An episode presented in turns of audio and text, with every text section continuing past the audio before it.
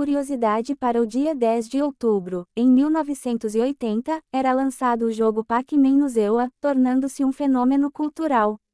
E após as notícias de hoje, prêmio de 20 mil reais, em dinheiro, para quem resolver um desafio de ciência de dados e oferta especial única para quem deseja conquistar o mundo como programador.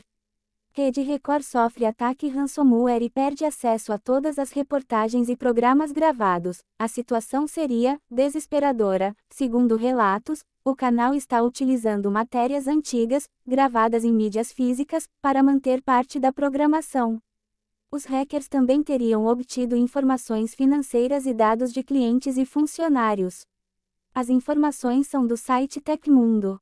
Exigir webcams ligadas durante o expediente é uma violação dos direitos humanos, determina tribunal holandês, após um operador de telemarketing ser demitido por se recusar a ser monitorado. A justiça holandesa afirmou que as instruções estão em conflito com o respeito à privacidade dos trabalhadores, citando a Convenção para a Proteção de Direitos Humanos e Liberdades Fundamentais.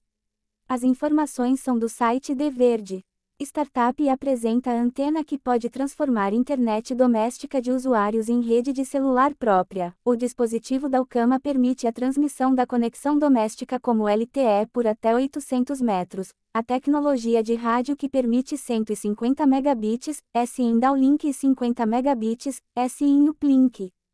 A empresa foi criada por Kashif Ali, ex-engenheiro do Facebook, com a ideia de construir uma rede celular coletiva, com cada usuário ampliando a malha com sua própria internet. As informações são do site De Verde.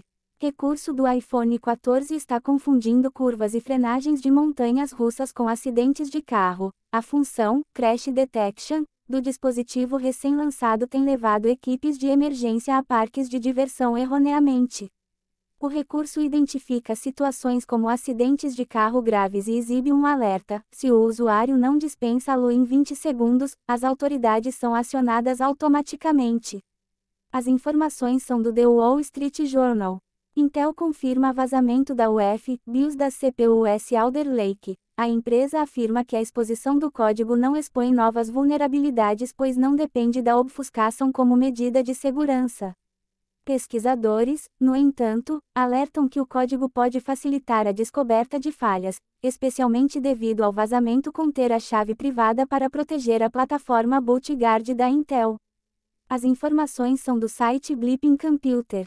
Rast monta time para atualizar diretrizes de estilo e formatação. O objetivo não é realizar grandes mudanças, mas definir mecanismos para a evolução da linguagem, mantendo compatibilidade entre versões.